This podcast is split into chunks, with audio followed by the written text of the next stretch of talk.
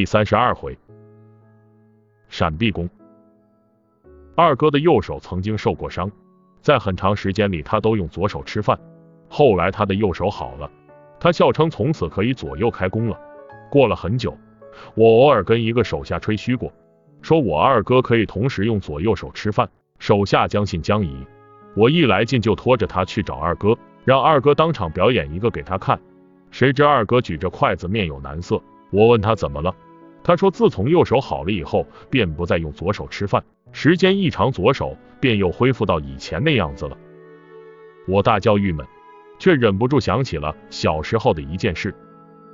我小时候，邻居有个小孩子，他的左眼是瞎的，外表看起来跟右眼一模一样，但捂住右眼的话，他便什么都看不到。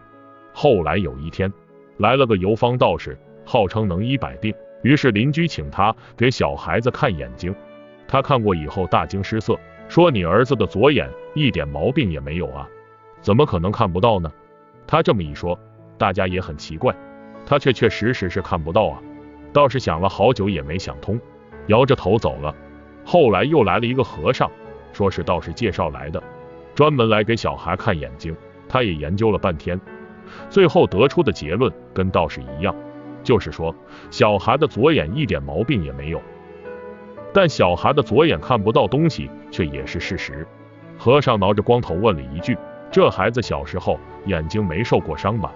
他母亲猛然想了起来，说在孩子出生的第二天，左眼的眼角曾经有点红肿，于是就擦了点药油，包了几天。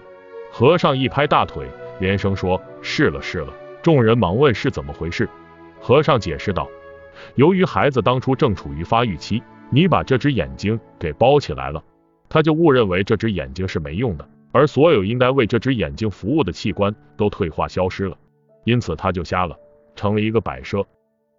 说实话，以前我对和尚的话依然是半信半疑，眼睛就包上那么几天就瞎了。但今天听二哥这么一说，我突然有点相信了。为了证实，我跑去找军师。军师听完了我的故事，也连声说稀奇。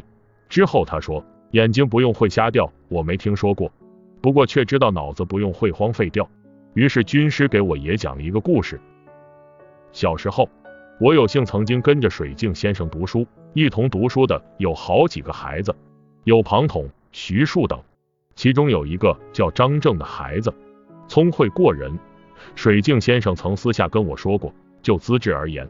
你和庞士元都是人中龙凤，但你二人加起来却也比不过张正。这句话让我一度很沮丧。但过了没多久，张正家中突然出事，家道败落，他母亲带他去投靠他乡下的舅舅，从此杳无音讯。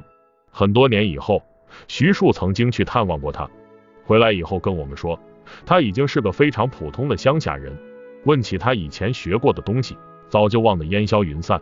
甚至连一本普通的诗集也读得凄凄爱爱，更别说什么治国带兵的雄韬大略了。水镜先生知道后也很遗憾，他对我们说了四个字：用进废退。也就是说，任何器官你用的多了便会进步，反之则会退化乃至荒废掉。军师最后说，这四个字同样可以用来说明关羽的左手和那个小孩的眼睛。用进废退。从军师家里出来，我很高兴。因为我又学到了一个词，这证明我又朝聪明人的方向靠拢了一点。